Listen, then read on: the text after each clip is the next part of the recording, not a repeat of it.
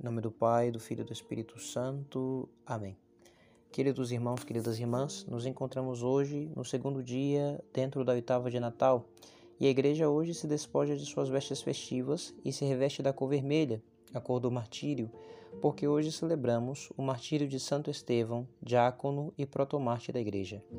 Santo Estevão foi um dos escolhidos entre sete homens de Deus para fazer parte do grupo dos primeiros diáconos da igreja de Jerusalém, como lemos no livro dos Atos dos Apóstolos, capítulos 6 e 7.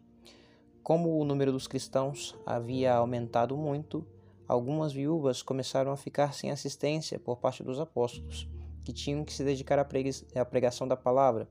Por isso, inspirados por Deus, decidiram escolher diáconos, ou seja, servidores, para prestar estes serviços assistenciais aos necessitados e Estevão foi um desses escolhidos, como vemos em Atos 6.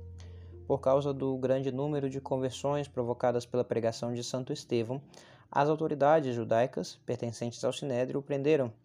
No Sinédrio ele foi julgado e lá diante de todas as autoridades e de Saulo, o fariseu que se tornaria mais tarde São Paulo, ele defendeu a fé cristã de maneira que não puderam contradizê-lo.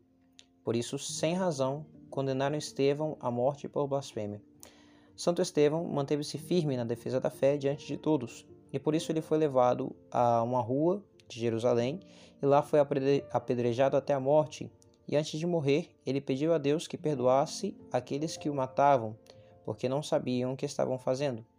Assim, Estevão foi o primeiro mártir da igreja, ou seja, o primeiro cristão a entregar sua vida por causa de Jesus Cristo.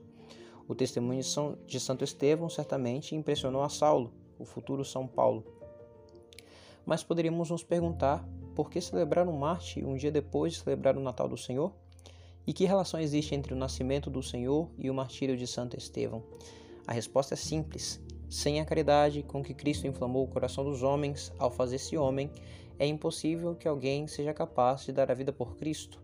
Santo Estevão é, assim dizendo, a primeira testemunha do amor do Verbo encarnado pela humanidade o amor que fez com que Deus deixasse o céu e descesse a este mundo foi o que impulsionou a Santo Estevão a deixar este mundo e subir ao céu. Ontem, nós aprendemos através do nascimento do Senhor como Deus nos ama. Hoje, nós aprendemos com o martírio de Santo Estevão como nós devemos amar a Deus. Santo Estevão nos ensina como um seguidor do Verbo encarnado deve ser. Essa disposição de dar a vida por Cristo tem que ser a disposição de todo seguidor de Cristo. Imitemos, pois, irmãos, o exemplo de Santo Estevão e retribuamos com amor incondicional ao amor incondicional do Verbo encarnado por nós. Assim seja. Louvado seja nosso Senhor Jesus Cristo, para sempre seja louvado.